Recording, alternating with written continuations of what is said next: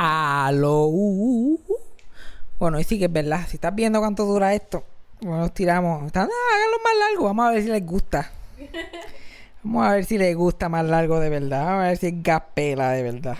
Antes de empezar con el capítulo, tengo que darle gracias a la gente de la Viambrera PR por auspiciar el podcast y hacer comida súper deliciosa. Ellos son una compañía de delivery de comida que son aquí por el área metro.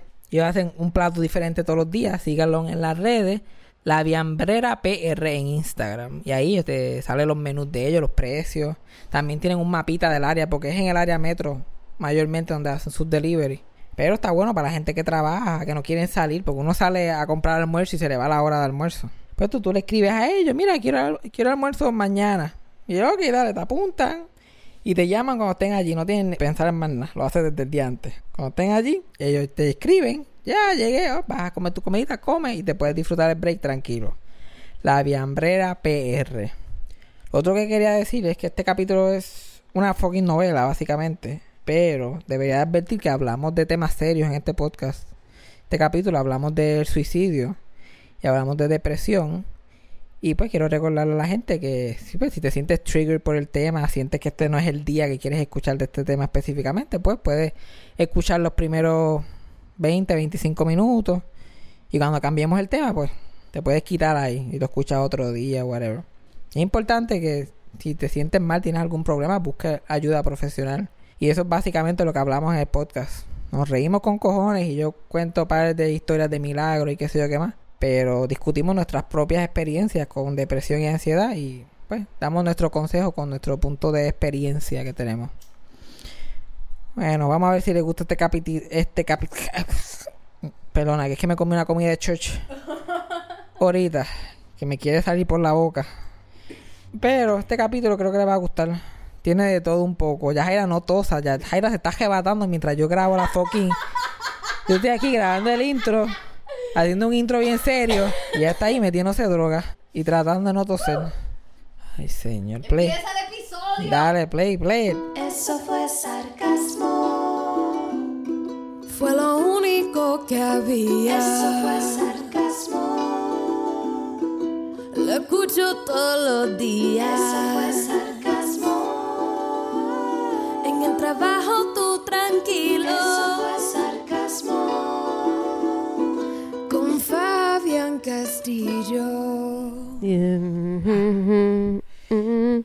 You're a good and a confidant. And if it Bueno, vamos a empezar. No podemos cantar hoy. Hoy no podemos cantar. Yeah. Okay. Oh my God, no podemos cantar hoy. Primero que estoy lleno. Ujú. Me acabo de dar unas alteras. Ay, que sí que. Que no se puede, no se puede grabar podcast así, pero aquí estamos. Cabrón, Aquí ¿tú me viste comerme ese hamburger? Yo ni te vi, yo no, había evidencia de tu comerte ese hamburger. Yo vi el plato, yo vi el plato, el plato está ahí, pero yo no vi más nada. No vi ni un antes, porque ni, me enseñaron el hamburger. Yo ni lo vi. Tenía hambre. Y yo me jalté, pues, porque cuando uno está enmayado, Ay. pues, porque yo, yo le dije a Yajaira como a las 2 de la tarde, oye, mira, vamos a ir a comprar comida. Yajaira, sí, dale ahorita. Pensaba No, no, no, no, no, no, no. Yo, te pensaba dije que a ahorita ti. iba a ser a las 4 de la tarde. Eso, yo no como nada. Yo no como nada. Yo me quedo esperando. Mira. Yo me siento a esperar. Mira. Ya era, yo no sé qué hizo aquí. Vi un par de películas, escribió una novela. Hizo sus asignaciones. Se metió a bañar. Cuando- ya cuando se metió a bañar, como a las 7 de la noche, dijo, oh, yo creo que nos vamos a tardar. Ay, como siempre. No, lo que pasó fue que literalmente Fabián entró al cuarto, me preguntó cuándo íbamos a grabar el podcast y yo dije, ah, déjame ver, pues yo voy a comprar comida ahorita. Y yo no dije una hora, yo no dije nada. Yo dije, voy a comprar, si acaso, como que de aquí a dos horas Ajá, yo dos, salgo. Dos horas, iban a ser las 4 de la tarde. Ajá, literalmente, pero está bien. No cinco, no seis. Me metí a bañar a las cinco y media, que es lo otro. Me metí a bañar a las siete de la noche. Y después, ajá, pero ¿cuándo fue que tuvimos la conversación primera? Como a las una o dos por ahí. No, o sea.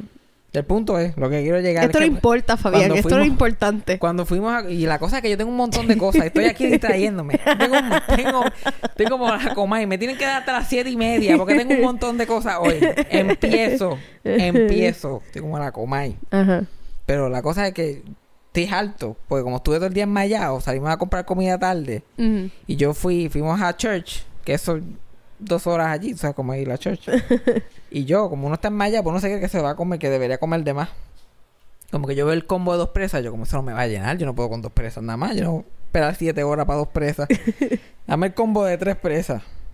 Dame con dos, con dos este complementos, dos fritas. Es más, añádame una presa adicional. yeah. Así que tengo cuatro presas, dos fritas, un vaso que fresco. Yo estoy chilling y me lo como ahí mismo en el cajo. Todavía ya Jaira no había ido a comprar la comida de ella, ya yo me había saltado. Y ahora yo estoy. No puedo con mi vida. Inflau. Inflado, con un sueño cabrón. Ay, sí. Pero estamos aquí porque tenemos que. Este es nuestro, este es nuestro deber. L- el labor deber. que hacemos al y pueblo. tenemos un montón de cosas que discutir. Tenemos Tú un dices. montón de cosas. Vamos a Tú dices, tú vamos- sigues diciendo eso. Y le voy a dar cinco minutos diciéndolo. Vamos a empezar con. Vamos a empezar con que se acabó. Vamos a empezar con que se acabó lo de Kiko ya. Los shows Ah, de sí. Kiko. El último show fue en Fajardo. Qué chévere. Felicidades, todo fue bien. Estuvo cool, estuvo cool. La pasé cabrón, todos esos shows. Pero tú sabes que en el teatro a veces pasa que la gente, este. Tú no estás nervioso las primeras funciones y que todo quede bien. Después sigue pasando el tiempo y uno se- como que va cogiendo confianza. Y ya para la última función todo sale mal. ah, Pues sí. algo así fue lo que pasó en Fajardo. Más Fajardo, ya yo estaba tan explotado que yo dormí en el cajo, yo dormí en el camerino, yo dormí cinco minutos antes de, de treparme. Yo estaba, solamente me despertaba para moverme de posición. y como estábamos tan confiados, pues todo el mundo como que lo cogió suave. Y cuando llegamos al teatro, oye, ¿y la plancha para planchar la jopa? Ah, la dejamos. Ah, nos vamos con jopa de truja hasta la última función. y yo había puesto mi camisa como que en una bola, en un bulto ahí, como que pensando, "Ah, esto lo planchan después. Entonces ya pues, fíjate, yo salgo estrujado que se joda. Entonces Kiko tiene unos tirantes que él se pone para su pantalón en el show. Pues los pantalones se le caen porque tiene unos tirantitos. Ajá. Pero esos tirantes siempre tienen unos, esos hooksitos que usaban para los bebés antes. ¿Cómo se llaman esas cosas? Esos hooks para los pampers de los bebés antes. Este. Un impendible. una- Impendible, es una yeah. cosa- algo así. Pues él siempre se ponía unas cosas de esas porque se ponía a cantar como Yolandita Monge a, a mitad de show Ajá. y se le salían los tirantes. Pues no se los trajo hoy. Los tirantes. No, no, los, Ah. los impendibles esos no se los trajo. Ok. Y los tirantes esos no se quedaban puestos ni un minuto. Pues ese cabrón está tan gordo. Oh. Y me pone a mí que me se los ponga. Yo se los pongo ahí, pa, pa. Y entonces, plum, plum. No hacían más que alzar los brazos para probarlo. Y hacían, plum, plum. Y salían explotados para afuera. Ajá. Y esto es como segunda llamada. Oh y my yo, entonces, se god. jodió, se jodió. Entonces yo vete sin los tirantes. Ajá. Ya que se me caen los pantalones. No hay- Pues, nadie tiene una correa. No tenía, no tenía para coger, pues eso fue un pantalón que él se mandó a hacer. Oh no. De, de tela de esas de uniforme de, de falda. Sí. Y nosotros paniqueados. Y él encabronado allí. Y yo tratando de ponerlo en... Yo, yo dije como que llámate a, a, a Jamie, que era la Ujiel en el teatro. Ajá. Que es parte así del equipo. Y yo creo que ella tiene que tener en la, en la cartera. Puede ser que ella haya traído unos pinches, algo para majarlo. Y ya, pero ella está sentando a la gente, whatever. Que sí, que más. Yo, mira, cuando yo me trepe, cuando yo haga en lo que yo hago mi stand pues ella pasa backstage y busca y qué sé yo qué más. Así mismo, mientras yo hacía stand ella salió, fue y buscó sin saber si tenía o no. Like, todo eso fue a última hora. Y yo terminando hacer stand-up y poniéndose las cosas estas, plap, plap. Oh my god. Y ahí fue que salió. ¿Funcionó? Funcionó porque le- le- ella encontró, encontró en su cartera de Ah, casualidad. nice. Pero lo logramos, pero eso fue hora cero. Él todavía estaba ahí cagándose en la madre cuando yo salí. ¡Fabián Castillo! Y yo, Hello, everybody. y yo azorado porque te- yo tengo que concentrarme antes de salir. Yo no puedo estar como que, ¡ay, ay! De momento salgo. pues sí. Estaba medio, medio, medio perdido. Pero, salió bien, el show quedó bueno. Entonces, pues Kiko se trepa. Y yo estoy por ahí mojoneando. Y hay un. Están los camerinos, pero más adelante del camerino hay otro pasillo que tiene un lounge. Ajá. Y en el lounge, pues habían dejado toda la comida y toda la cosa. Y yo, que voy para allá, a saltarme con un lechón. Y el lounge estaba en, en otro pasillo que tenía otra puerta. Y mientras yo estoy saliendo del escenario y Kiko está entrando, él me dice, mira, cierrate esa puerta porque la luz estaba prendida y brillaba mucho como que para la tarima. Ajá. Y yo, pues dale, yo cierro esa puerta cuando vaya. Voy. Cierro la puertita del camerín, del ca- pasillito para el camerino. ¡pup! Me meto al lounge. Me jalto. Comiendo ahí chilling. Oh, Sin una no. sola preocupación. El show no se escucha muy bien. Yo no escucho casi el show. Yo no sé qué está pasando. Yo, oye, déjame salir para estar pendiente para escuchar el show porque yo tengo que salir después. Voy a salir después. Abro la puerta. Jiggles, nada, no abre la puerta. La puerta solamente abría del otro lado. y el show está pasando. Y yo tengo dos, dos- yo tengo que salir dos veces más. Y esto se jodió. Se jodió el show Fajardo, pues. Chico le va a dar un infarto allí cuando le dije, Fabián. y yo, ah, pues dame ir a buscar el teléfono mío en el lounge. Ajá. Y le texteo a alguien para que venga a ayudarme, qué sé yo qué más. Yeah. Entro al lounge. Y recuerdo que mi teléfono está en el camerino en el otro lado de la puerta. Ah. Yo estoy sin teléfono, sin nada, solo. Y ahí mito, este, alguien me hace, ¡ah! Y yo, ¡eh, puñeta! Me asustaste. Y era que el stage manager, para asustarme, había entrado. había cerrado la puerta otra vez. se había metido al lounge calladito. Y él como que, ¡uh! Yo, ¡ay, cabrón! Dejaste la puerta abierta. Y él, ¿por qué? Oh.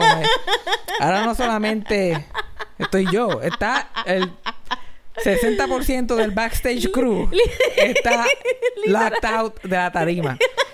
Y si a Kiko se le sale algo, algo pasa, nada, está completamente solo. Él está solo en el teatro y no lo sabe. Y no lo sabe. Y no lo sabe. Y yo, ¿tienes tu teléfono? No, él no tenía su teléfono tampoco. Oh my God. Y yo, pues vamos a morir. Vamos a morir. Pero había una puerta, ahí en este había una puerta para salir a la calle. Ajá. Entonces yo estaba ya como que, mira, yo voy a salir a la calle, voy a entrar al teatro por al frente. Y cuando digan, ¿dónde está Fabián? Yo voy a estar como, entre- como crashing una boda por el público. Yo, "Ay, aquí estoy. todo lo que vamos a hacer, todo lo que tiene que pasar. Y si tengo que hacerlo el vestido de cheerleader, lo hago. Ajá. Pero no tuvo que llegar a eso. Porque como él estaba, pues él fue, y esto es minutos a cuando yo tenía que salir. Fue a, al lobby, mira, estamos encerrados acá para que nos busquen una llave a los que trabajan en el teatro. Ajá. Y buscaron la llave, y fueron hasta allá, pu, pu, pu. Esta no es la llave. Y yo, ay, puñete, tuvieron que mirar para atrás. Volvieron otra vez. Abrieron, ahí mito, ¡pum! Ahí mito, no hago más que yo saliendo. Y yo como que, yo no sé si Fabián fue para allá. Y yo,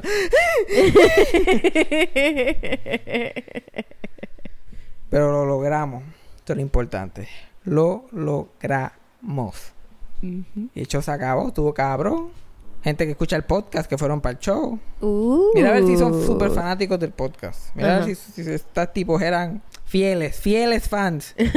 Ellos me escribieron, ah, nos gustó el show, que sí, ah, nos queríamos sacar una foto contigo, pero como sabemos que te molesta, nos fuimos. Oh.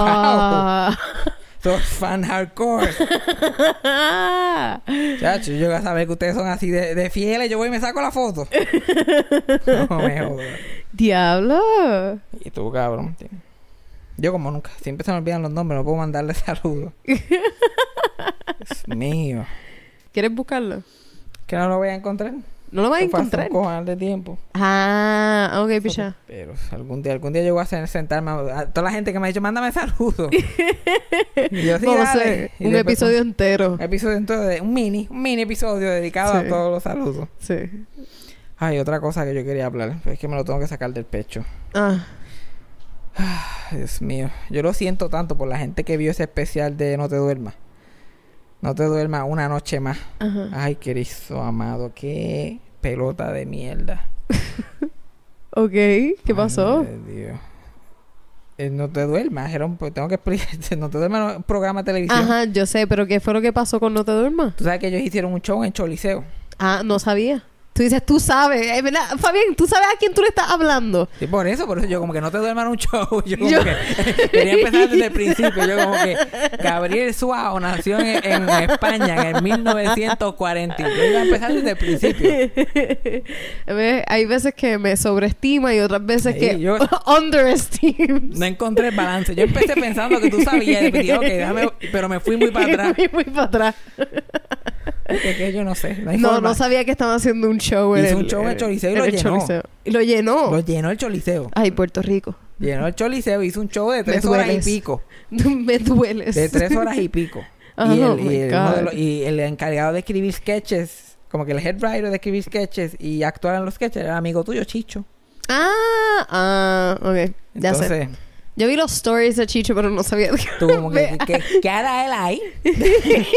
y ahí como, ay, mira Chicho. Es la que está en un sitio hay con muchas sillas. ¿Y dónde es el ambasador? Ay, Dios. Este, pues eso Saludo fue- a Chicho was here. Eso Chicho was here es su Instagram. ese es su Instagram. Ahí estamos. Él se llama Eric Chicho Rodríguez. A mí me encanta. Yo soy la que le estoy dando el shout out, como si yo soy más famosa que él. Yo como que... Saludito a Chicho, que le, que le va mal allí en el, en el choliseo. Está Chicho. Me dijeron que se llenó, pero en verdad yo no lo creo. Eh, pues, No, en Instagram, Chicho va a seguir. Ajá. Pues ellos hicieron un show de tres horas. Mm. De un programa de televisión que era básicamente un talk show. ¿Quién carajo va al show? Cabrón, yo, yo solamente conozco gente decepcionada de ese fucking show. Porque las taquillas empezaron a- abajo, las taquillas eran como 160 pesos. ¿Qué? Ya, así como lo oyes. Y, a- y- pero a lo último, lo y cuando yo digo lo último, los últimos cinco meses que esto estuvo anunciado, todas las demás taquillas estaban a 15. 15 pe- La estaban regalando, por eso fue que lo llenaron. La regalaron. ¿Tú te imaginas pagar 160? Más gente, más gente pagó por ver a Kiko. Más chavos gastaron por ver a Kiko que por ir al choriceo. Oh my God. Pues 15 pesos lo llena, pues lo llenó. Y el show fue horrible porque es un programa de televisión. Con entrevistas y sketches. Y la mayoría de los sketches lo hizo grabado en una pantalla. Ah. Entonces la gente fue a grabar en una pantalla. Literal. Ay, Cristo amado. Y, tra y Bad Bunny estuvo allí. En el show. Pero todo lo que hizo Oh. Bad Bunny. ¿Qué hizo? Lo entrevistaron. Por 5 o 6 minutos. Se sentó en el sofá. Hicieron el ¡Hua! Cuando se sentó en el sofá, tú sabes. Oh, ok. Y él presentó el poder de la semana. ¿Te acuerdas del poder de la semana? no. Pues no te duermas. Básicamente, el secreto del éxito de No te duermas era es que para ese tiempo no existía el internet todavía. Mm. Y no había, no, no había esa accesibilidad a la pornografía. pues la gente veía a las mujeres en traje de baño, en bikini, los tanks, que estaban las modelos. Y todas las semanas había un poder de la semana. Que Era Mm. básicamente un video de una, de una, de una tipa. Como que en traje de baño, que se llama como que ah, posando y mo- moviéndose para el lado y como que... eh, y So, con basically, fotos. comienzo de un porno. Básicamente. Instagram. Lo que es Instagram hoy. Ah. Y este... Sí, porque no enseñan nada. No, es que una tipa en traje de baño moviéndose de lado a lado. Yeah. Pues él presentó el poder de la semana de Natalia Rivera. Ok. Natalia Rivera la presentaron. Ella no había ni nacido cuando todo empezó, pues.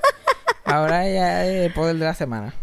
Y, básicamente Natalia Rivera haciendo lo que hace en su Instagram todos los días, con su millón. Más gente la ve en su Instagram que en el poder de la semana. Literal, Ella yeah. ahí moviéndose de lado a lado.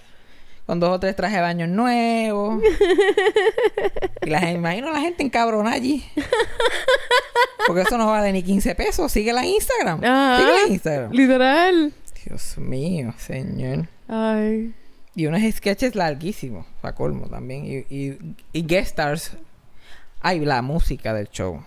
Chacho, le dieron una música para ese show. Uh. Límite 21. ¿Qué?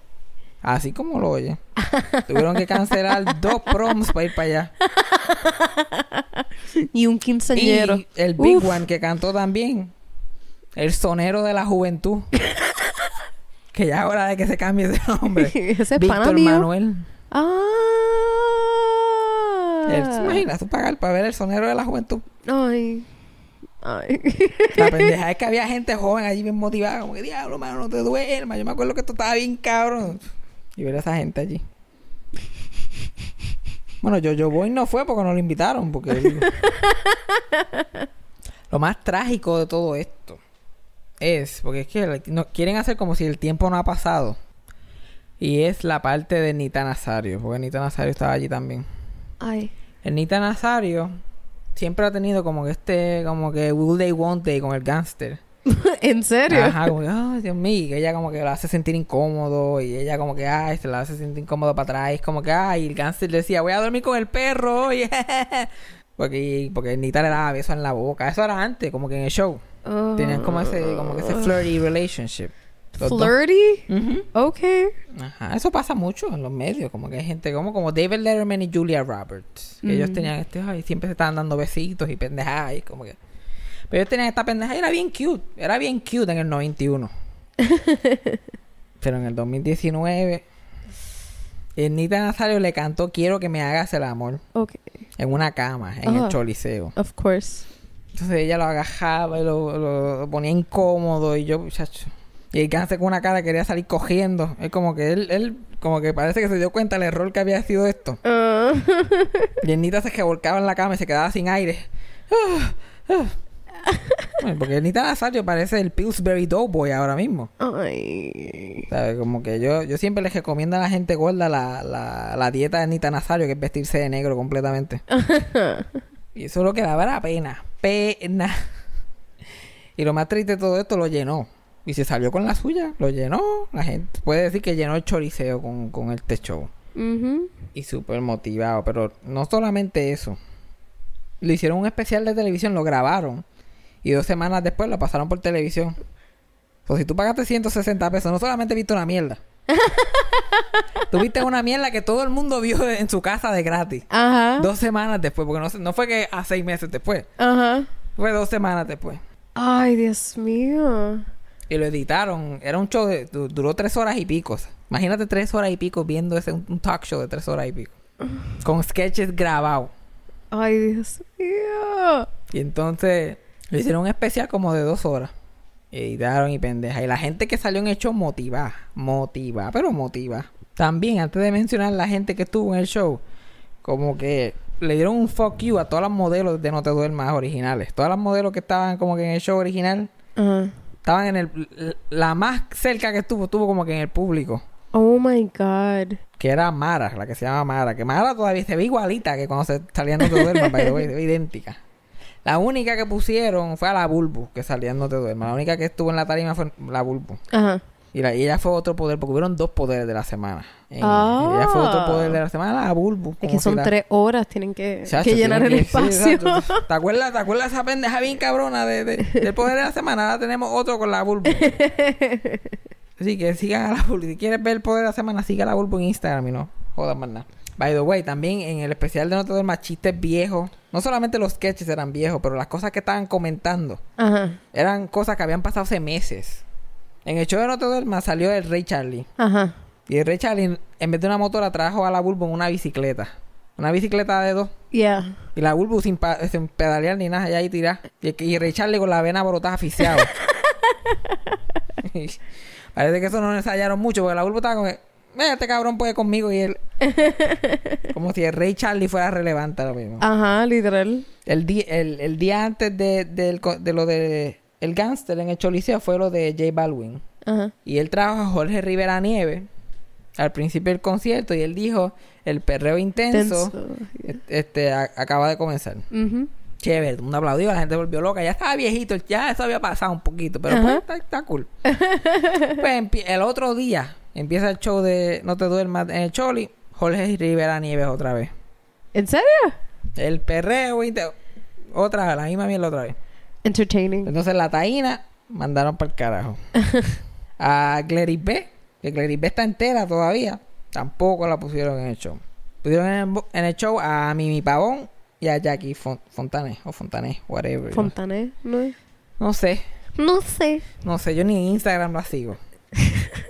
no sé mucho. Me encanta que el episodio entero ha sido a base de quién tú debes de seguir en Instagram y Sí, quién este es no. el secreto. Pavón, no la sigas. A Natalia Rivera, síguelo si quieres. En verdad, yo no sigo a Natalia tampoco. Exacto. Ajá. Anyway, ¿cuál era el punto que yo quería llegar con todo esto? Estabas mencionando como... Ah, las modelos, la Taína. Exacto. Lady B. La Taína se parece ya a John Rivers, pero Oh my God. como quiera la hubieran invitado. Que sea que yo, mira, la Taína está ahí. ¡eh! Ni un saludito, nada. sí. Estas son las Pioneers. Esa fue la que se, la que se doblaban a coger pesetas en el show para enseñar el culo en la cámara. Oh. Porque ese era uno de los segmentos más grandes. Y ellas estaban en tanks así, como que en bikini todo el tiempo. Y el gangster tiraba una peseta bien grande. Y entonces la bulbo se doblaba y era, yeah. Uf. Y cuando tú veas el aso saliéndosele por el lado, ahí era que el, el show empezaba de verdad. Quality entertainment. Wow, ese show duró 18 años en la I televisión. know. Entonces el gangster como que eh, overestimated como que el, como que el, el, el appeal de este show en realidad. Porque verlo en el Choliseo, y by the way, no, el cáncer no fue lo único, porque eso se llenó. El cáncer no fue lo único que overestimated lo bueno que era ese show. Ajá. Pero ahí, al verlo en el Choliseo, mucha gente dijo como que, diablo, mano, clase de porquería. Después lo dan en televisión. Y todas las modelos que salieron en el show son un guille brutal. Como que faltan 10 días para el especial de una noche más en el Choli por guapa. Eh, faltan 7 días, faltan 6 días, faltan tantos días. Una fiebre encojona. Ajá. Y una, y una de las principales era una que se llama Di, Di, Di Mari Castro. Di Mari Castro estaba por ahí posteando en Instagram todos los días. Falta tanto, pues ya salió en el segmento del doctor Celástraga. Mm. Se llama Celástraga por Celástraga. Oh, clever. Yeah. Pues entonces ella salía en ese segmento, o sea, que las enfermeras salían así con el culo por fuera. Sí. Y ya motiva, motiva. Hasta el día. Yo tengo el post del día que se iba a estrenar. Ya está como que para... Espérate. Mucho, mucho budget. Ella puso una foto de ella en el show, bien motivada. Ajá. Y hoy a las 9 no te duermas por Guapa TV. No te lo pierdas porque no se repite. Motiva. Eso fue el día que iba a salir por la tarde. La cortaron del show. Me imagino. Sea, con este long setup que le he dado. Exacto. Yo estaba como que la Ah, la cortaron. ¿Cuándo la van a cortar? Yo, ¿cuándo la van a cortar? Este, ya Entonces la mismo, cort- ya. Probablemente le dijo a toda su familia que lo viera. Ay, Dios mío. familiares, a los primos, las amistades, la tipa que la bulleaba en fucking este high school. Como Borró los posts. No, están aquí, se los acabo de ver. Todavía Ahí están. ahí. Hay que darse a la mujer valiente. Por lo menos. Y después, al otro día, puso otra foto del evento. Ajá. Y puso, para los que se quedaron con las ganas de verme ayer en el especial No te duermas, por guapa, aquí les comparto esta fotito con mucho cariño. Y, y aquí ya está como que haciéndose la que no le dolió. Ajá. Era como que mis amores, condescending, rápido, mis amores, recuerden que era un show de tres horas que se cortó para que durara dos. Ay, sí. Mil gracias por sus mensajitos, los amo. Si el show era tan malo, ¿cuán malo era el segmento de ella para que lo hayan cortado? Yo no sé, pero por las fotos nada más. Yo puedo, puedo juzgar que no era tan interesante. ¿Quién sabe? ¿Quién sabe si es, si es bien bueno? ¿Quién sabe? Nosotros aquí juzgando. Maybe el cáncer no sabe juzgar. A lo mejor la parte buena era la de ella. Y él como Exacto. que esto no pega con el resto del show. Exacto. Me va a hacer quedar mal. Yo necesito el contenido entonces. Tienes que ver ese show, está en YouTube. Tienes que ver, no te duermas una noche más. ¿Está en YouTube también? Está en YouTube. Oh my God. Ahí fue donde yo lo vi. ¿Tú sabes que yo le di rating a esa mierda? Desde que yo me senté, yo como que, ah, una noche más. Y by the way, no lo vi completo. Empecé a brincar. Ajá, of course. Chacho.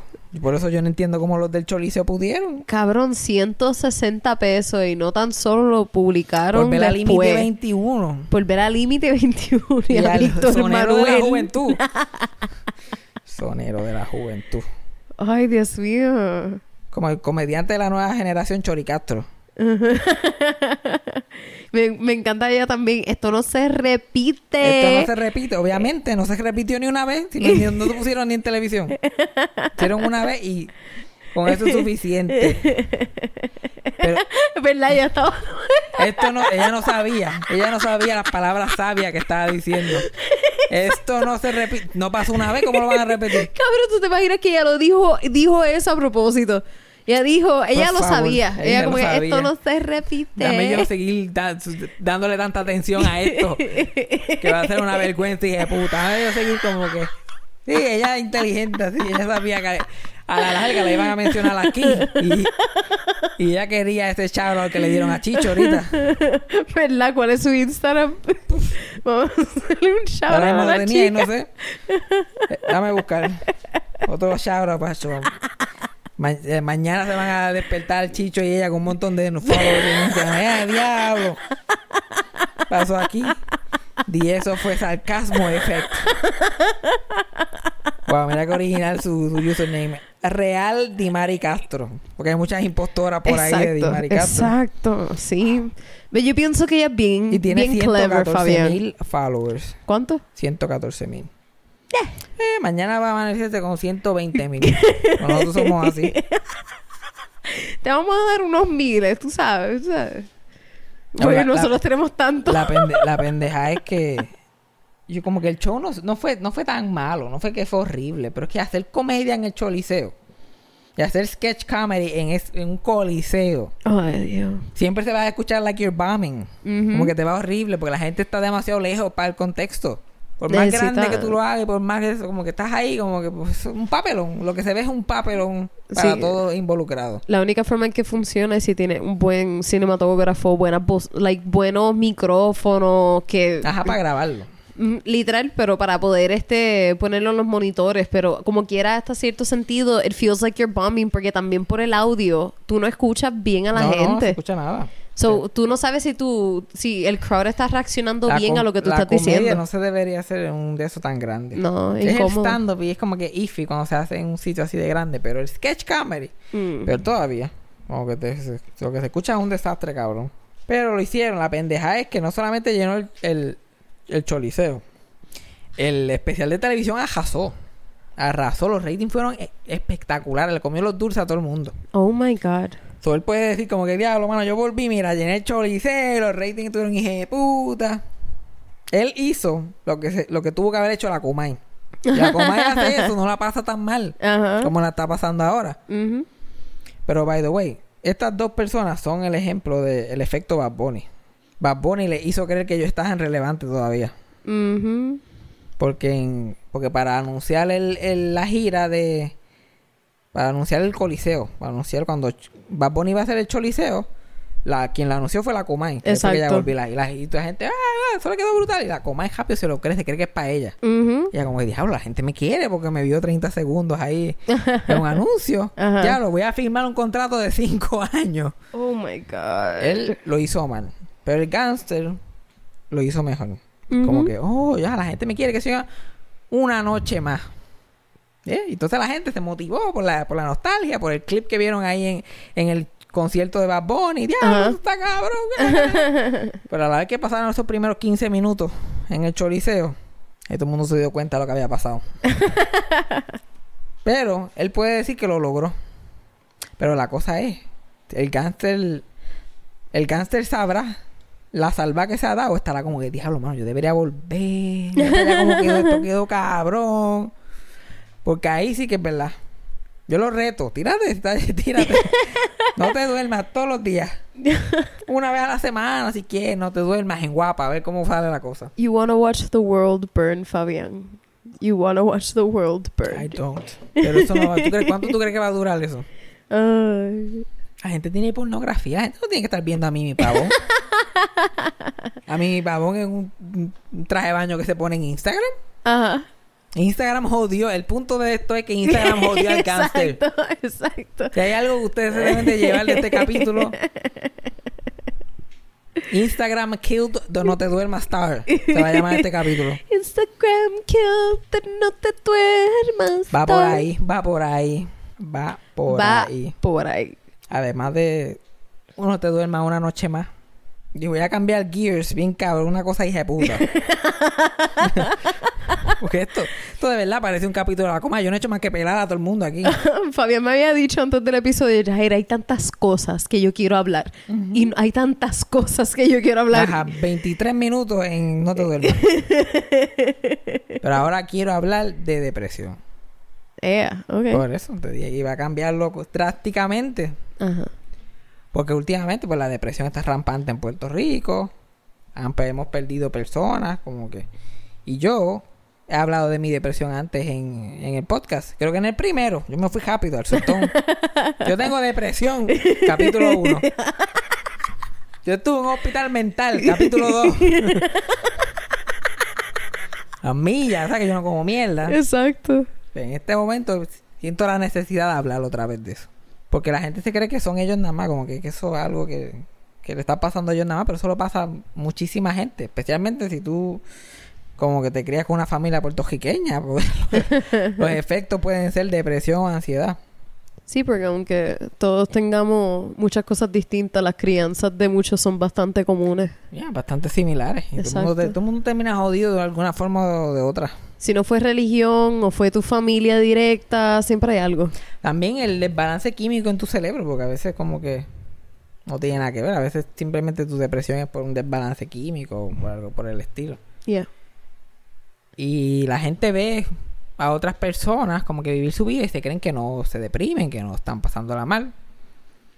Y yo que hablo de tanto de mis tragedias aquí me río con cojones y la pasamos cabrón, like, yo también paso, la, la, la paso mal. Obviamente, todo el mundo sabe que yo la he pasado mal en esta vida. pero, las, pero las cosas pasan, como que uno tiene que tratar de superarlas. Yo me acuerdo que cuando yo estaba en la universidad, yo la pasé tan mal la universidad. Y no estoy hablando diablo, ese segundo semestre. ¿no? Yo estuve como un periodo bueno como de cuatro años pasándola mal todos los días. todos los días. Y una depresión hija de puta. Yeah. Y yo... Y llega, era el punto que yo no hablaba en cuatro o cinco días. Porque yo no tenía amigos, o yo no hablaba con nadie. O sea, yo ya hablaba, qué sé yo, llamaba a mi mamá o a mi tío como que un miércoles. Estaba hablando con ellos un jato. Después no volví a hablar hasta el domingo por la noche. Que salía los chinos que estaban al frente de la universidad a comprar. Yeah. Y ay, y el- la china me decía, hola. Y yo, dame una ole. Y mi voz me salía. y mi voz me salía. Yo que, mi voz era como si mi voz hubiera estado atrapada por cinco o seis días. Ajá. Yo como que, "Ah, dame un break, que se me olvidó hablar aquí y dame una canasta de tres presas. Sí, bueno. Y yo se lo llamaba a alguien después. Yo dije, "Diablo, cabrón, yo no hablaba aquí. Ahí que me daba cuenta. Yo no había dicho nada en cinco días. Da Ya. para el carajo. Sí, tu roommate también era súper silencioso, no había conversaciones para tener tampoco. Mi roommate y yo. Yo fui roommate. Ese fue mi primer roommate. Yo fui roommate de ese tipo por los... La década casi que estuve en Sagrado. y ese cabrón, si tú... Hablamos dos veces fue mucho. Te lo juro. Hablamos el primer día que llegó y cuando se fue. Yo dije, dame a hablarle. Yo como que, mira, mano, good loco. Cabrón, yo, yo he hablado más con tu roommate que tú. Sí. Porque ¿no? cogíamos clases juntos. Y nosotros estábamos horas en el cuarto juntos, no hablábamos. y yo no lo soportaba. Porque los cuartos en esos hospedajes son bien chiquititos. Ay, súper. Pues como que tú estás ahí y es lo único que tiene, porque a mí no me gustaba estar afuera con los revoltosos. Ajá. Entonces yo estaba ahí sentado en mi cama todo el día. Salía más que para clase y miraba para atrás a mi cuarto y me sentaba en la cama. Entonces él a veces llegaba, se sentaba, estábamos los dos sentados ahí, silencio. Llegaba a las 4, se hacían las 5, las 6, las 7, las 8. Yo me metía a bañar. Él se metía a bañar. Uno de nosotros apagaba la luz ya. Sin hablarse. Años. Y él me encabronaba. Más que me encabronaba de que todavía lo pienso y me da como un coraje por dentro. No sé cómo a mí no se me sale un milagro. Y estas son las cosas que pasan con roommates después de un tiempo. A mí me encabronaba. Cada vez que él comía con flay me daba ganas de matarlo. ¿Por qué? Con un cabrón. Porque él comía con flay en una taza. ¿Verdad? Colocaba con flay, lo ponía en la taza, qué sé yo qué más. Y se sentaba en la cama. Y yo estoy a un pie y medio en mi otra cama. Y yo pensaba que él en vez de estar comiendo con flay, estaba, con- estaba como que tocando un instrumento. Porque eran las 6 de la mañana, mi clase era a las 1. O sea, yo me había acostado hace 15 minutos. y él se levantaba y esto era lo que yo escuchaba. Mira, cuidado con mi taza. Eso mismo le decía yo.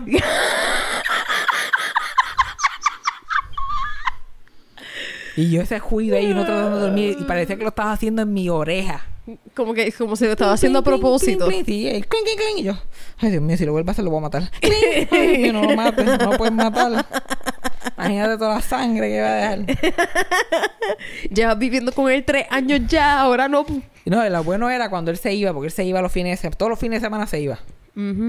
Y todos los fines de semana él cogía, se llevaba su juego de cama, porque lo lavaba toda la semana, sacaba su jueguito de cama, Ok. se limpiaba el escritorio del completo como si se fuera, Ajá. como si nunca fuera a volver. Ajá. Y se iba. Y yo no hacía más que hacer eso, como yo tenía un jebulú tan cabrón en mi, en mi cama, en mi hospedaje, yo me acostaba en la cama de él. me tiraba ahí a ver televisión. Con razón que Chile. lavaba cada semana. Es como que esto como que apesta culo.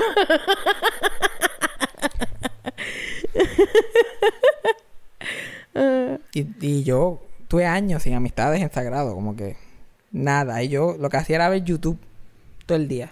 YouTube, eso era lo único que yo hacía. Yo no hablaba, yo no hacía nada.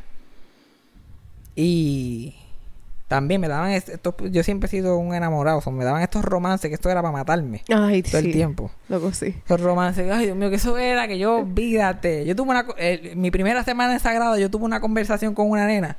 Y yo estuve enamorado de ella como por dos años después de eso. Todos los días sufriendo.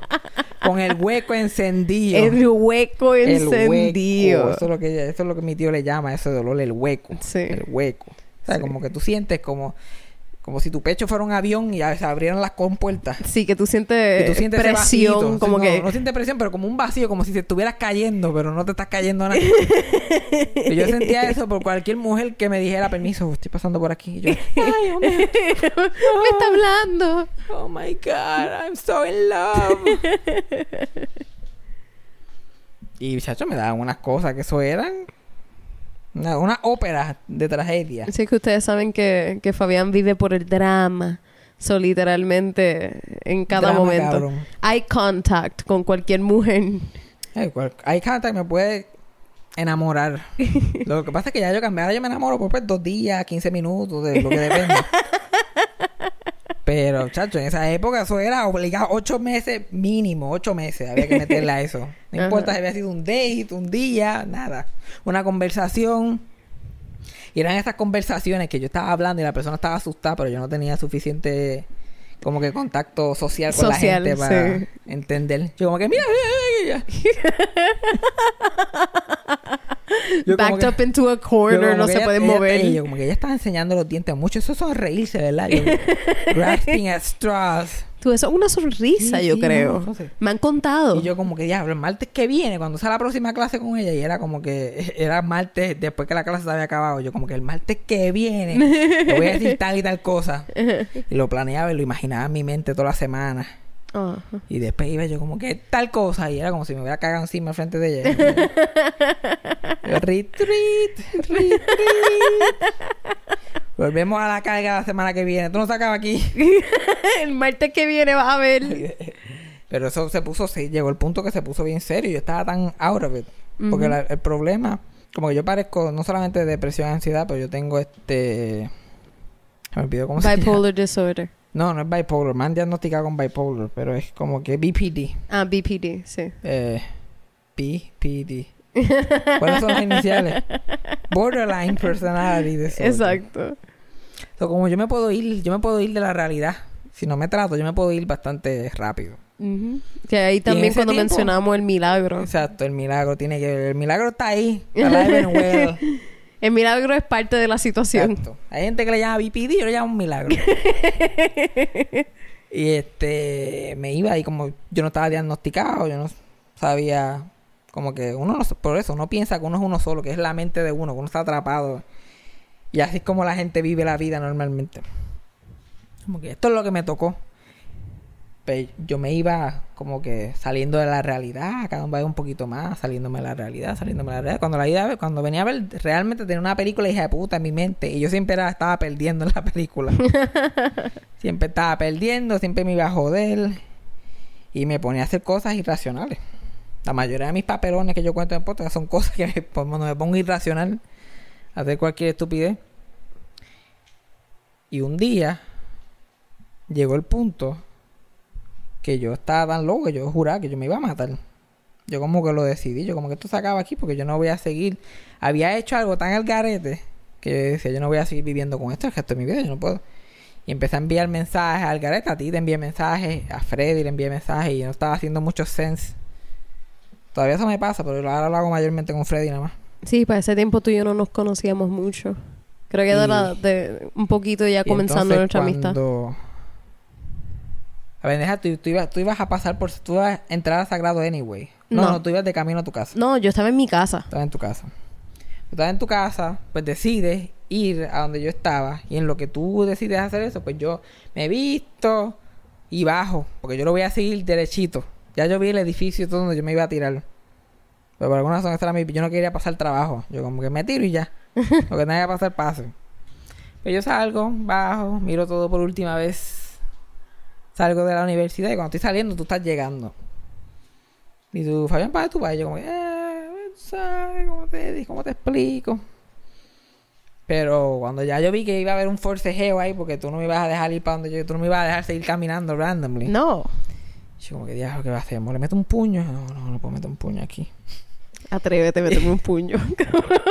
Y este, pues yo- el- hubo ese momento, porque casi cuando a mí me da esto, siempre queda, hasta el momento, siempre ha habido un momento de lucid, de como que yo lo estoy mirando desde afuera, De claridad. de claridad. Yo estoy en momento de claridad, pero bien lejos. Y yo estoy como que, vete al hospital. Disassoci- disassociation. Ujú, Yo estoy como que, no, pero esto no es disassociation porque está algo positivo. No, pero es que hasta cierto punto disassociation Sí, no es- es totalmente negativo. Hasta cierto punto era disassociation. Yo estaba como que, vete al hospital. Como que no hay forma. Porque tú estabas como que, ah, yo me quedo contigo y que pero eso no lo iba a solucionar. Yo como que ya se va a quedar conmigo, se va, yo voy a volver a tratar de hacer esto otra vez. Entonces yo como que vete al hospital. Lo único que te va a poder volver a la realidad es un tratamiento como que intensivo. Y vamos al hospital y yo termino en el hospital Pavía. Sí, ese, esa noche dimos un par de vueltas porque fuimos a distintos Fuimos, a- hospitales. fuimos al otro, es horrible. pero- Sí, hubo un hospital que nosotros llegamos y mientras Fabián se estaba inscribiendo, yo estaba en la área de afuera hablando por teléfono con mi madre, viendo a ver qué, qué, para dónde podemos ir con la había situación. Una, había una, Una enfermera. un afuera. Sí, y me llama y me dice que vaya donde ella y me empieza a preguntar por ti. Me dice, él eh, ha tenido alguna situación así en el pasado. Yo dije que era tu primera vez y rápido ella me mira y en voz baja me dice, sácalo de aquí. No lo metas aquí, vete a Pavía. Y yo ahí como que, oh my y yo tenía, y God. yo tenía el plan de Pavía. Yo tengo, mi plan médico en esa época era perfecto porque en Pavía yo no pagaba nada. Yo, by the way, en ese hospital era capestrano. Yo, yo me iba a joder allí bien, cabrón, porque ese hospital no tiene recursos, eso es algaret. Eso, es como una cárcel de mínima seguridad. Ajá. Lo lindo es que ya yo estaba para adentro, yo estaba al otro lado y la enfermera entra como que no, no, él no va. Pero es que ya firmó el de eso, rompe el papel. Quiere más. Sácalo. Y yo cagada desde afuera porque yo no podía entrar. Y yo mirando y yo, oh my God. Y entonces después este yo salgo nos montamos en el caja, vamos para otro hospital. Y yo, como que yo en mi mente, con todo y esto, con todo ese problema psicológico en mi mente, otra parte de mi mente, Dios mío, qué fucking papel. Ni a un fucking hospital mental no se puede meter sin que pasen mil revoluces. Tengo que volver a otro. Nos, nos metimos en otro, en el Pavía. Que había una sala de emergencia pequeña, después te movían para otra sala de emergencia. Ajá. Eventualmente, ya Jaira se fue. Y me quedé solo. Tuve como... Estaba vacío, no había nadie. Como quiera estuve como cinco horas allí. Sí, porque ya eran como las tres y media de la mañana y yo trabajaba el Y día yo, co- después. y yo como que... ¿Cómo carajo la... la cómo, cómo el, el, el cuidado pre-suicida en Puerto Rico te hace esperar tanto? Yo me puedo, yo me puedo ahorcar con mi fucking shoelaces aquí esperando. No había nadie, no había nadie. Yo me podía ir. Estaba vacío, Yo literalmente. me podía abrir la puerta. ¿Tú sabes qué? ¿Verdad? Me voy a matar, sí. Voy a coger el elevador del hospital y me tiro. Ahora que lo pienso, no me hubiese ido. ¿Verdad? La cagaste tú. Tú fuiste que la cagaste. Qué, qué suerte. Yo como, yo, yo estoy bien, vete, vete, tranquila. y yo que, I'm Coge el trusting. elevador. y yo ahí confiándote. Tú montando en el cajo, yo caigo en el cajo. ¡Pla! ¡Oh, my God! Ah. Pero yo estaba bastante tranquilo. Yo estaba como, pues vamos a hacer esto. Me pasan a otra sala. Y en la otra sala había un televisor y estaban dando Lo sé todo. Yo estoy viendo Lo sé todo así, pero como que off the corner of my eye, en un haze. Y estoy así que... Porque estaba en estado vegetal, pero yo lo escuchaba. Y yo siempre me voy a acordar que para ese tiempo en Lo sé todo estaba Carmen Jové. Esto fue como a las 3 de la mañana, pero estaban repitiendo Lo sé todo. Y Carmen Jové está hablando de que este, ah, eh, porque habían descubierto un senador que tenía descuento en luz eléctrica, en la luz, tenía descuento de senior. De senior citizen, y no Ajá. era senior citizen. Ujú. Era una persona joven que se puso el, el senior discount. Y Carmen Joven como que, ah, tirándole al tipo bien cabrón, insultando, que sé como después dice, ah, yo tengo el senior discount, pero es por mi madre. Y yo entonces, ahí mismo yo volví a la vida y dije, ay, vete para el cara. Ámame el bicho, de verdad. Ámame, ay, por mi cabrón, soy como 90 años. Tu mamá, tu mamá. Probablemente la mamá se murió hace años y todavía está diciendo que está viva. No, mi mamá, chacho, sí, yo soy joven, mi mamá está viva todavía. Qué buen truco. Te Y dos revivió. o tres meses después, ahí eso me revivió. El milagro me trajo de nuevo. Tan ridícula. Tan Mira para allá, ridícula. parece la cara la tiene que parece un screen y diciéndome que su fucking eso es un Marilyn Carmen, eso no es un milagro. y este, pero eso fue lo que me trajo para atrás. By the way, meses después se murió la mamá de Carmen Jové Ah. después de ese evento. Yo quiero, yo lo que quiero es que alguien investigue la luz de Carmen ahora mismo. lo investigue hoy, hoy.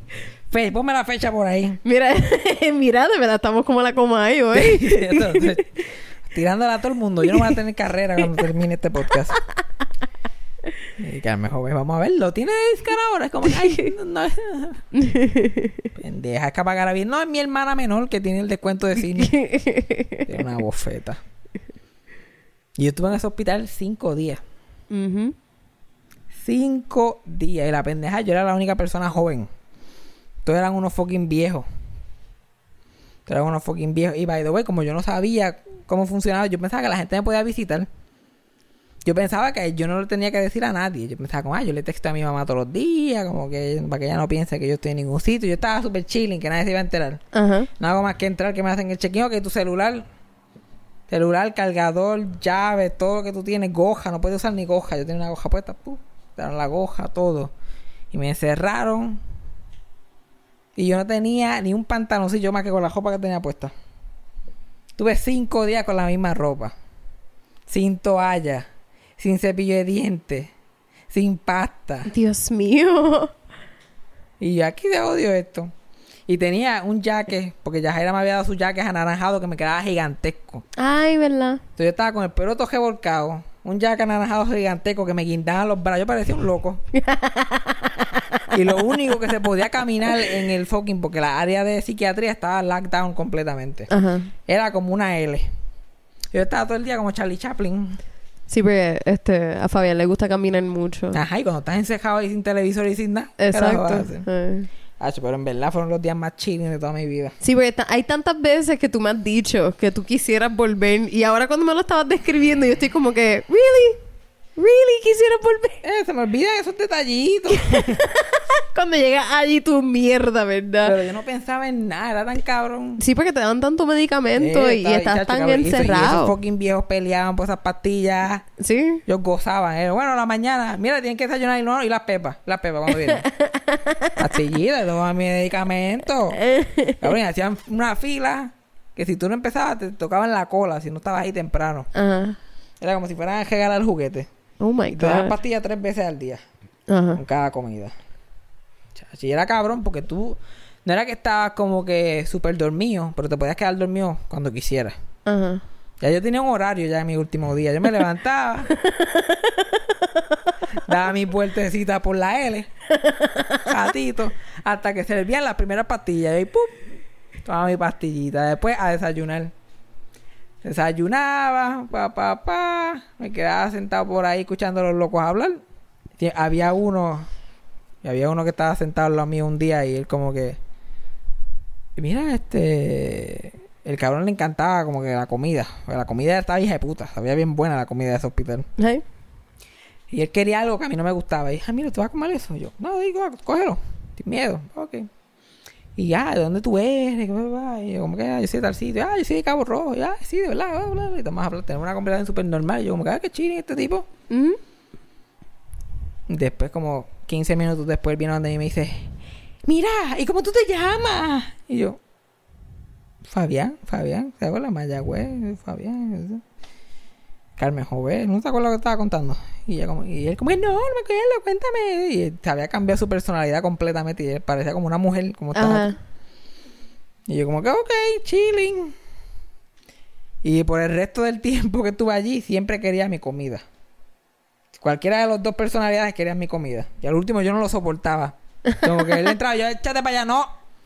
Ni la leche. Ni la leche. Y lo miraba bien mal. Y yo desayunaba. Después daba dos vueltecitas más en la L. Y ahí se iban a hacer ejercicio. Había que salir a hacer ejercicio, a coger sol. Ah, ok. Y yo todas las semanas, todos los días le decía que no, que yo no quería. Que se fueran todos, que yo no quería. Ah, para estar solo. Y él, pero, pero ¿por qué tú quieres? Yo, por ¿va a estar solo? Yo no quiero estar con esta gente. Ellos se van. Y yo no quiero hacer ejercicio. Mi problema aquí no es el ejercicio. y él, no, pero eso es parte del tratamiento. Yo, "Eh". Entonces se iban todos. Y yo le encantaba irse para el sol y qué sé yo, qué más. Yo como que chill. Y me quedaba así, sentado en la salida, una salita que tenían con un cristal que yo podía ver a Santurce. Y yo me quedaba así mirando. Esa era la televisión. Yo me, invita- me inventaba historias de la gente caminando. Ajá. Y ahí estaba un ratito hasta que volvían. Y ahí había la segunda ronda de pastillitas. Las pastillitas, pli, pli, pli. Almorzábamos. Después de almorzar, puf, para la cama. Caminando. Quedaba dormido tres horitas, fácil. De una a cuatro la tarde, pop, Ah. al soltón. Y ahí me levantaba, daba dos o tres vueltecitas en la L, para, tú sabes, para calentar. ahí servían las pastillas otra vez. ¡fup! Y comía mi cenita. Pa, pa, pa, pa. Y ahí, pum, me acostaba a dormir otra vez. Y ahí dormía hasta como a las nueve, nueve y media, por ahí me levantaba, dos o tres vueltecitas más en la L, otra rondita de pastillas para dormir. ¡fup! Y dormía toda la noche. Y eso era knockout, como si parpadeara. Yo como que- yo- si yo quería dormir, lo único que yo tenía que hacer era cerrar los ojos. y después, seis horas después, ¡ah! Ay, qué rico. Estaba cabrón. Era la mejor parte de dormir. Yo nunca he sentido dormir eso, cómo nunca se había siente. sido tan accesible a mí. Exacto. Y yo he contado la historia en el- uno de los primeros podcasts, que para ese tiempo era lo de los peloteros esto y todo el mundo se pintó el pelo de rubio. Ajá. Entonces, mientras eso estaba pasando, todos los días yo veía a un fucking me- este, enfermero con el pelo rubio. y yo, este cabrón se pintó el pelo rubio, que es ridículo. Después el otro día, dos. Era él y otro más. Y yo, mira, este el bicho se copia de este. Entonces el pelo es rubio. Este tipo trendsetter. Y después, al tercer día, tres, con el pelo rubio. Y yo, como que diablo, aquí esto se está formando bien cabrón. Todo el mundo tiene pelo rubio. ya para el cuarto día, todos tenían el pelo rubio. Y yo, como, puñeta, aquí un medicamento que me está jodiendo bien cabrón. Yo nunca voy a salir de aquí. ¿Tú cuántos días llevo? ¿Y ¿Qué carajo está pasando? To my surprise. Y yo ignoré eso bien cabrón. Cuando a mí me preguntaron, ¿tú estás bien para irte? Yo, sí, yo estoy bien, vámonos. yo puedo vivir viendo a enfermeros negros con el pelo rubio. Yo no... Después cuando salí vi a Raymond Arieta con el pelo rubio. Oh, algo está pasando aquí. Pasaron todos esos días. Hacho, mi momento favorito de todo ese odisea en el hospital fue este yo estaba en el área de hombres. Todos eran hombres, hermano. Una mujer.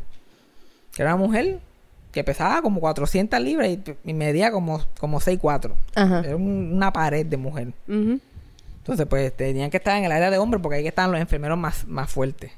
Y esa mujer estaba completamente ida.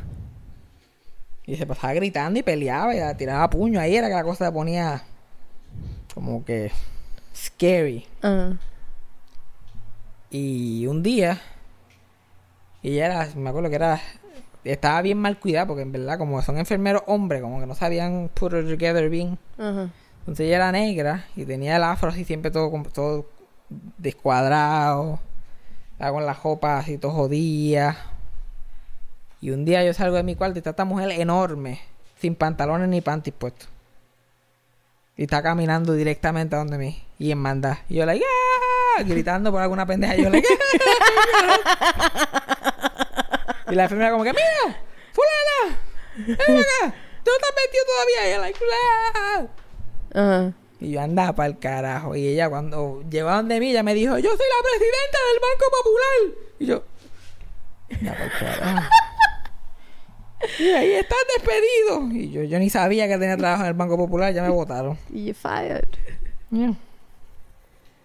Y ese mismo día, lo más que me dio gracia, pues yo estoy en el pasillo dando mis vueltas. y este, un enfermero está con el carrito de los medicamentos. Y en el carrito él tenía una botellita chiquita de agua para que la gente se tomara las pastillas. Pero la botella se cae. y La botella estaba ya casi vacía, lo que le quedaba un chispitito. Pero se cae abierta y juega. Y mientras va jugando, suelta una linecita de agua. Chiquitita, así, plup, y ahí la recoge el tipo. Y no hace más que el tipo recogerla. Y un viejo que se llamaba Walter, jamás lo voy a olvidar. Walter camina y hace.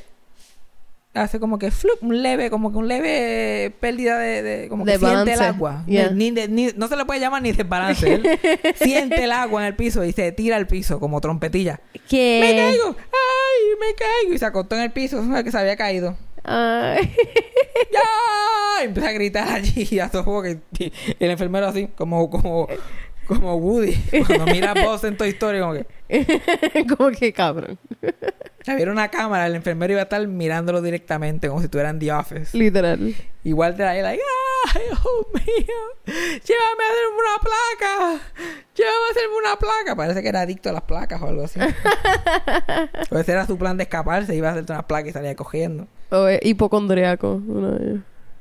Nah, eso no parece, ¿verdad? Parecía que él quería irse de allí. Porque él sabía que no se había hecho nada. Porque él literalmente se tiró al piso.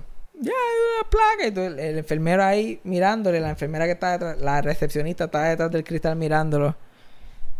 Y todo el mundo así, todos los, todos los pacientes así mirándolo. Y él, ay, tuvo un jato ahí. Y como que ya llamamos a alguien, ya mismo viene. Ay, Dios mío, Y yo estoy ahí con mi. Con la segunda mitad de la manga del jaque como para atrás. Porque estoy así, la- las manguitas así detrás, porque mi- mis manos están en el medio del, del brazo del jaque. Y empiezo a decir, a aplaudir. Y yo, demanda, demanda, demanda. Y todos los pacientes, demanda, demanda. Y yo, chacho, yo nunca había estado tan arrebatado de drogas en mi vida. Yo, like, demanda, demanda. ¿Tú nunca me has contado eso? Bien cabrón. yo, yo riendo bien cabrón. Yo parecía un nene de fucking escuela intermedia. Cuando pasaba cualquier cosa en la escuela, que estaba motivado. Ya, lo cabrón se cayó. Tú fuiste una pendeja. Fue la primera acción que yo vi en todos los días allí. Y después al otro día de, de que pasó eso fue mi último día. Y ya yo estaba tan cómodo. A mí se me había olvidado mi vida fuera de... Yo no había mirado mi teléfono en día. Yo no había hablado con nadie en día. Estaba chilling, cómodo. Me levanté como siempre, di mis vueltitas, pa, pa, pa. Y me acuerdo que me estaba comiendo un pastelón, que ese era el almuerzo de ese día, y estaba buenísimo. Y yo, diablo, si lo voy en pastelón otra vez, yo estaba pensando en mi futuro. Sentado en la mesita, mirando para el cristal a Santurce, y yo como que, diablo, esta es la vida. Y ahí hay un enfermero entero, mira Fabián, te va. Y yo, ah, ¿verdad? Yo tengo una vida ya. ahí fue que me acordé, yo, hay gente esperándome. ¿Verdad? Mira. Yo tengo un trabajo. Oh my God. Y yo, dale, vámonos por el carajo. Yo no tenía trabajo para ese tiempo. ¿No trabajaba en No. estudio y trabajo? Ay, pero aquí eso no importa. Eso no importa, no es como si me pagan, ¿verdad? I don't give a fuck. Yo Te como- pagaban, eso work. Y yo como que, pero no tenía que ir todos los días. Eso sí. Y yo como que, ah, dale, vámonos. Y él, no, no, tienes que esperar una silla ruedas. Y yo, ¿para qué? O sea, que check out de todo el mundo. En los hospitales son con sillas de ruedas. Ajá. Por insurance purposes. Yeah. Pero en lo que yo estoy esperando la silla de ruedas ahí. Y todo el mundo, mira, para recoger tus cosas. Ah, yo no tengo cosas. A que con mi bolsita, el celular, mi bolsita, como un preso, mi bolsita con mi celular y mi cargador. Yeah. Mi otra bolsita con mi goja, me puse mi goja. Todos los pacientes se pararon así en la pared, porque el elevador iba a abrir allí mismo. Y allí me ponen mi sillita de ruedas, yo me siento en ella, pap, y me van echando para atrás. Y de momento yo los veo, yo como que esta gente yo los voy a, yo no los voy a volver a ver en mi vida, la mayoría de esta gente. Ajá. Echan para atrás así, y yo no sé qué decir, y ellos están como que callados así.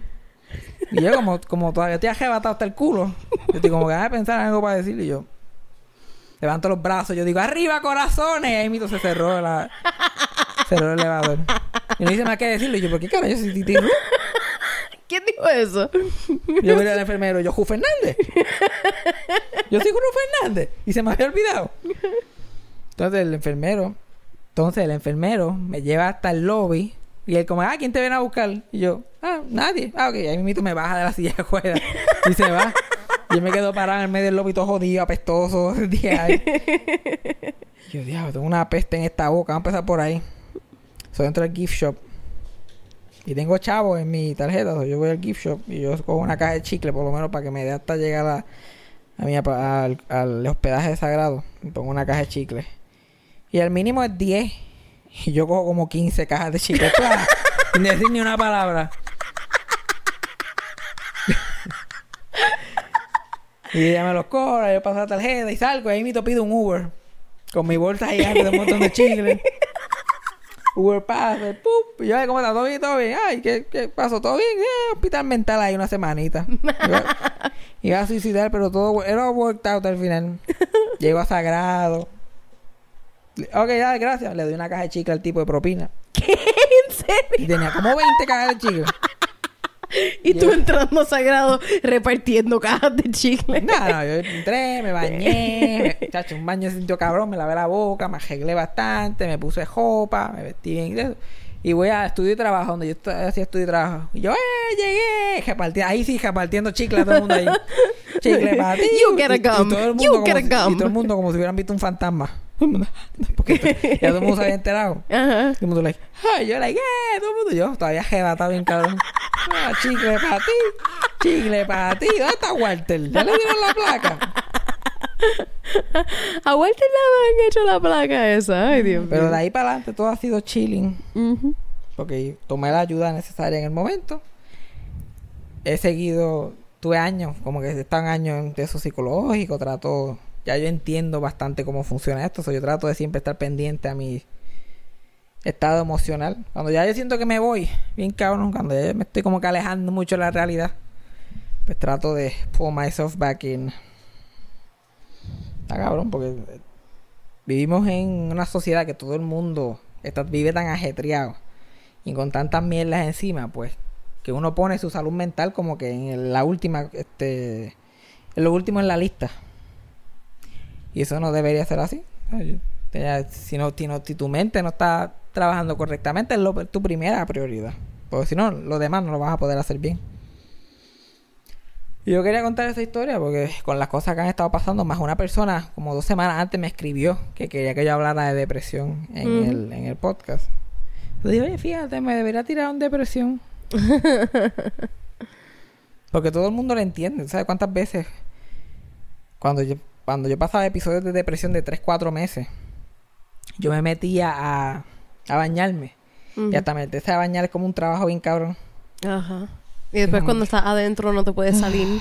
Y uno ahí como que, ahí, ahí que uno puede ser uno mismo. Uno está todo el día como que disimulando, se mete al baño y ahí uno está como que, como en los anuncios doblados así.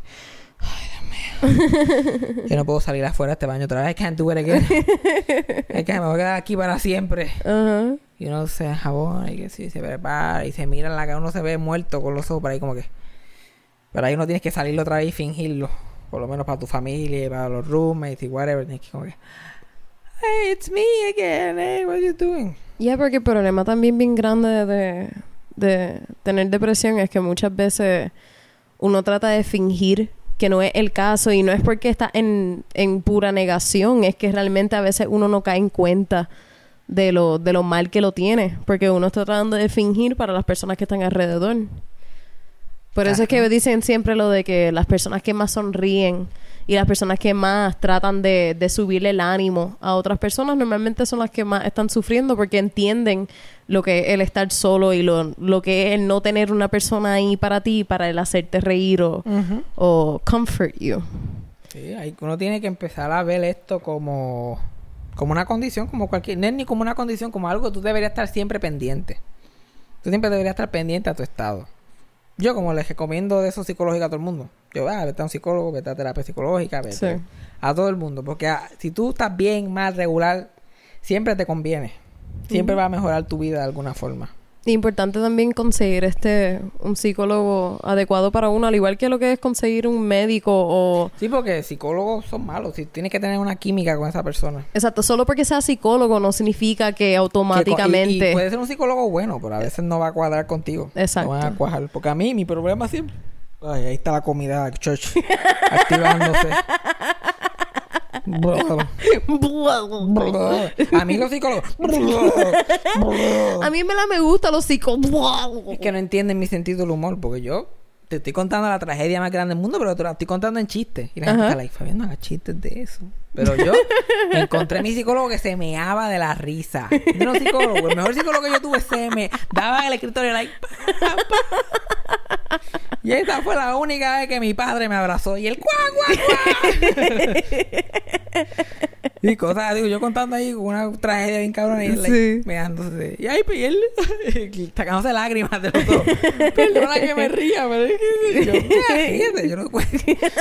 No Ríete, lo estoy contando así para que te rías. Yo no cuento las historias, yo no sé contar las historias para más nada, que no sea para que la gente se ría. Pero el tipo era buenísimo. Y otra cosa que pasa cuando tú vas al psicólogo, y si tú estás yendo, persona que me está escuchando, si estás yendo al psicólogo y esto te está pasando, this is a good thing. Que tú vas al psicólogo y te sientes como mierda cuando sales. Como si te hubieran metido en la cara. Tú, like, diablo, este cabrón, uno insultando al psicólogo y todo.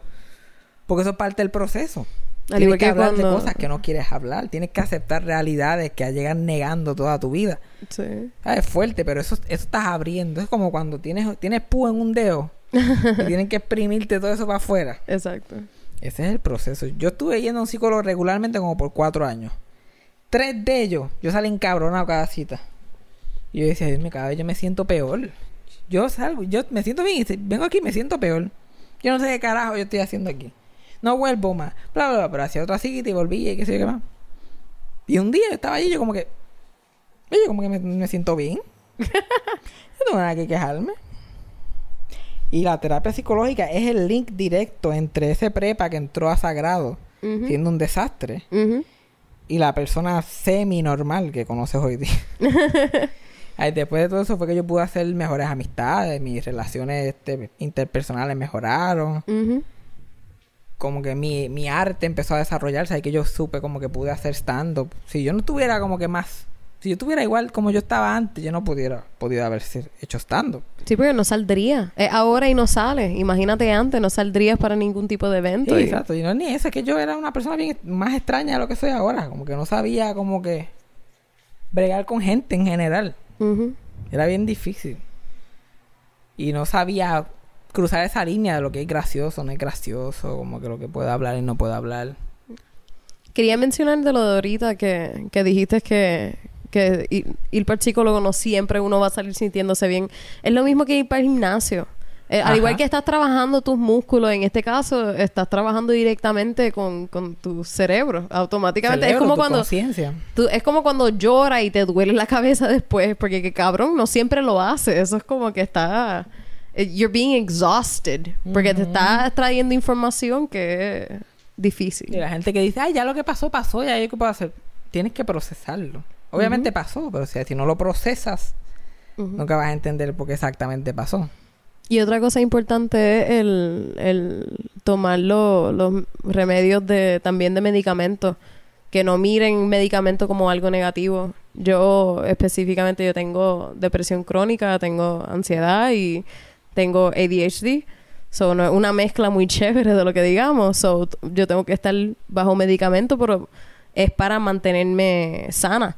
Porque con solamente tener mi ADHD y la ansiedad, mi mente constantemente está, está Ajá, teniendo es un como problema. Si, si a ti se te está cayendo el pelo y te dan unas pastillas para que no se te caiga, lo vas a hacer, no vas a estar como que con, ay, Dios mío, esto es lo que tienes que hacer y ya. Y este también es importante tomar estos medicamentos porque desde que yo empecé a tomar el medicamento, yo dejé, yo, te- yo tuve problemas que hasta estaba vomitando por la ansiedad. O sea, mi cuerpo estaba rechazando totalmente. Ah, ya estabas teniendo enfermedades físicas, así que además de como que Ujú. sentirte mal, te estabas sintiendo mal físicamente. y no estaba durmiendo, estaba teniendo muchos problemas. O si, si en algún momento ustedes sienten que cosas como que te enfermes de cantazo, eso no es normal. También eso puede ser a causa de ansiedad, el no dormir. So, Dormir, hay varias problemas cosas. en el estómago, tener problemas de memoria, todas esas cosas tienen que ver con ansiedad y depresión. Ir al baño. Como que cosas así de sencillas. Tiene que, todo eso tiene que ver, todo está conectado. Por eso tiene que ser el mejor tú que tú puedes ser mentalmente para poder hacer todo lo demás. Mira, yo no te voy a vender villas y castillas. La vida es una mierda. Eso no hay quien lo quite nadie. La vida es una mierda y vinimos aquí a perder el tiempo. Pero hay que pasarla bien. Ajá. Hay que pasarla bien y hay que dar lo mejor de uno por uno. Por mí. Nada, ninguno de nosotros merecemos pasarla mal para esta mierda que no importa la hora de la verdad. Ahí esta vida que vivimos no importa la hora de la verdad. So, pásala chilling. Pásala chilling. Y usa las herramientas que tenemos para pasarla chilling. No hemos ido por tanta mierda para después al final no lograr felicidad. Ajá, como que.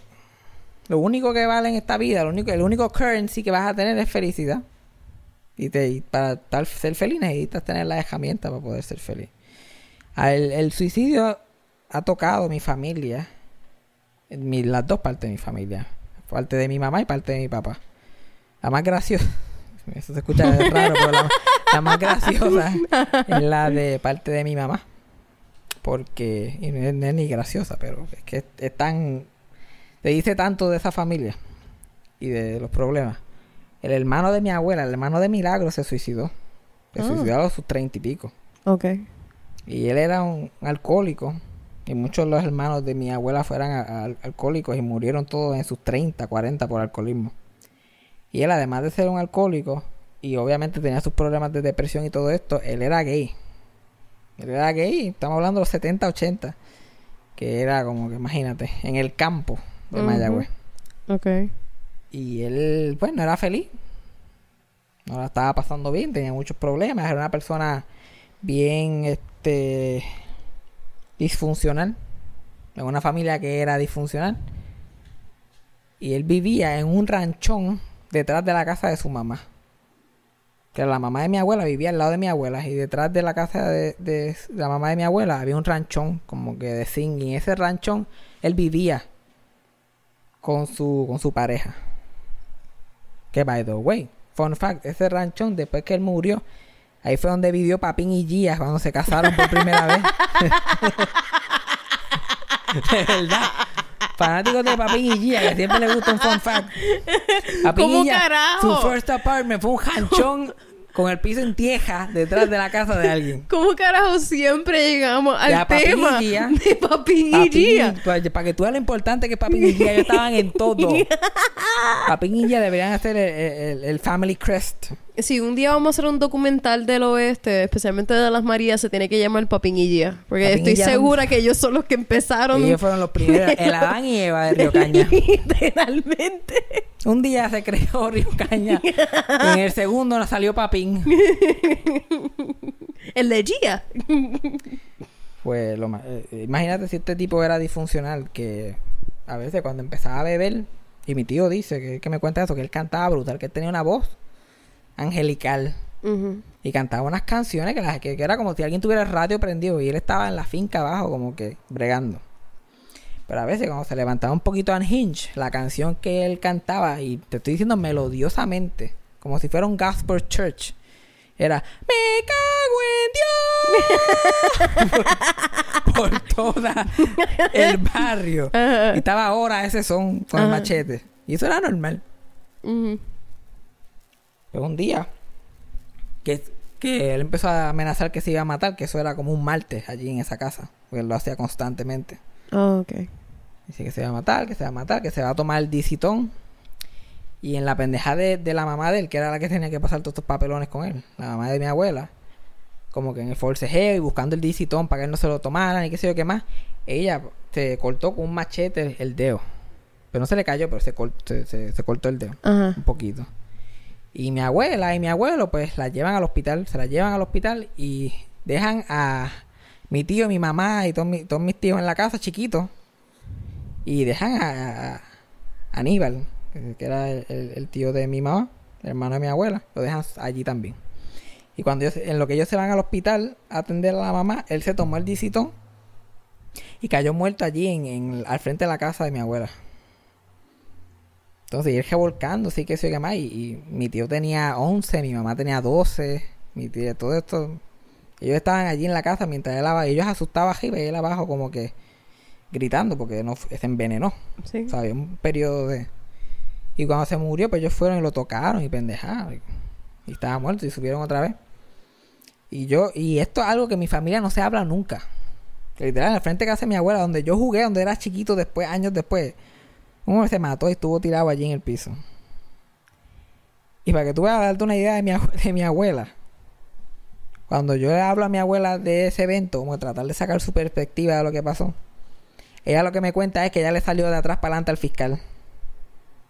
Porque el hermano de ella estuvo como 6 o 7 horas tirado en el piso. Ajá. Porque el fiscal tuvo que venir de Mayagüez al monte y se tardó un montón. Y después el fiscal estaba comiendo miel allí. Y ella lo que cuenta, ah, yo me encojoné. Yo te voy a decir una cosa a ti. se tiró un milagro con el fiscal. Literal. Y eso es lo que ella cuenta. Eh, Cuenta y su yo- milagro. Ajá, y yo, pero, pero, pero, pero, tu hermano. El hermano más cerca en ella en edad. Su hermano favorito, se puede decir, porque ella, en otras, ella habla siempre de él como Aníbal era el más close que ella era. No, se suicidó, eh, pero ella no me, ella no, ella lo que cuenta es esa otra parte. Que ella se le guapió al fiscal allí lo sacaron a las millas. Cabrón. Ay, Dios mío. Ellos son de la familia de no es para tanto. No es para tanto. Mm. So, casi 40 años después, nadie realmente ha hablado de este evento como como, ¿sabes? No lo han procesado como se supone. Porque, Yeah. así, porque así son las familias. Especialmente en esa época. Ya mi tío y mi mamá, pues eso, pues, que son de otra generación, pues ellos en su manera lo han procesado. Pero mi abuela, cara, como si nada. Or seemingly. Yo tuve uno por parte de madre. Yo creo que muchas personas en sus familiares. Pero que este podcast está demasiado largo, o sea, hay que cejar porque tengo muchas historias de contar. Pero esto llega a las gotitas del saber de esta semana. Oh my God, cotita de saber ahora. Rapidito, todo- todas las millas. Yo te dije que tenía un montón de cosas y tú no me hiciste caso. Ella hablando mierda en el principio. Ajá. Gotitas del saber es que es del vocero. El vocero, el periódico El Vocero, por la mayoría de su historia, era conocido por lo sangriento que era. La gente decía antes que tú cogías el, el, el vocero y las gotas de sangre le caían.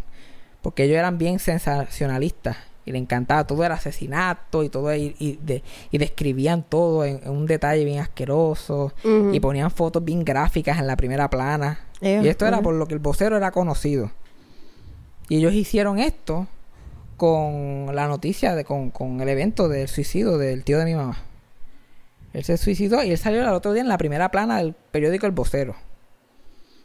Que este hombre cercena madre, como si él hubiera cogido el machete y le hubiera cortado el dedo a ella. Hombre cercena madre y se suicida. Y el periodista que hizo esto no había ido al sitio donde pasó, no había entrevistado a nadie. Simplemente supo de la noticia por los archivos así del, del comandante, se suicidó alguien, bla, bla, bla, y se inventó una historia, del artículo completo era una historia inventada. De que eh, la mamá cogió y él cogió y le cortó el de la mamá y la mamá gritando y después la mamá y él se tomó el disitón y la mamá lo- con él en los brazos gritando y ahí él perdió sus últimos respiros, así una cosa así. Oh my God. Y mi tío me dice que él se acuerda de mi abuela tirándose un milagro con la primera plana en el periódico. Como que exagerado esa gente que embusteros que son. eh". Es uno de los pocos flashes de memoria que tienen. Tengo que buscar ese periódico. Sí, yo estoy segura que eso se puede encontrar. Sí, tengo que buscarlo. El periodista se llamaba Tomás de Jesús Mangual, Uh. que, escribió, que, que escribió para el vocero un fracatán de años. Ujú. Y hacían eso con todas las noticias. Y by the way, todavía lo hacen. Hay muchas noticias de asesinatos y de cosas que ellos no investigan un carajo y lo escriben ahí más o menos. ¿Te acuerdas de William López? Que yo hablé en un podcast pasado que lo atropellaron. Yeah. Era una noticia bien chiquitita y todo era inventado. Hombre de 65 años es atropellado en la calle. Él no tenía 65 años. Ajá. Él tenía como 80. Exacto. Es como que lo miró así por encima. Ah, se ve viejo, 65. Y no le puso ni el nombre de él.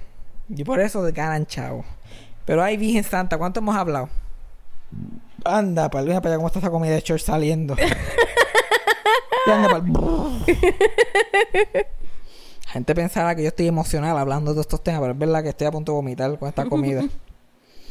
ok, vamos a terminar por el día de hoy. ¿Qué hemos aprendido? Mucho. Nos hemos aprendido con cojones. Vamos a dejarlo ahí. Importante es.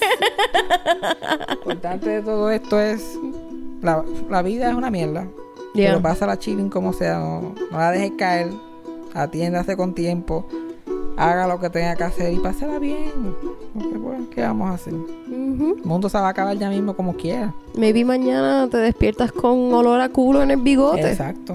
Y tú la pasas mal y la pasas. Y te crees que nunca se va a acabar. Pero un día te levantas con un olorcito a culo y dices. Coño, todo vale la pena. Sarcasmo con Fabián Castillo. Eso fue Sarcasmo con Fabián Castillo. Producción, edición y tema musical por mí, Yajaira del Mar. Co-creado por Freddy Alonso y escrito por Fabián Castillo con material adicional por Javier Carmenati. Síguenos en las redes. Yo soy Yajaira del Mar en todas las redes sociales y pueden conseguir a Fabián como Fabián Castillo en Facebook y Fabián Castillo PR en Instagram. Gracias por escuchar. Hasta la próxima. Eso fue sarcasmo.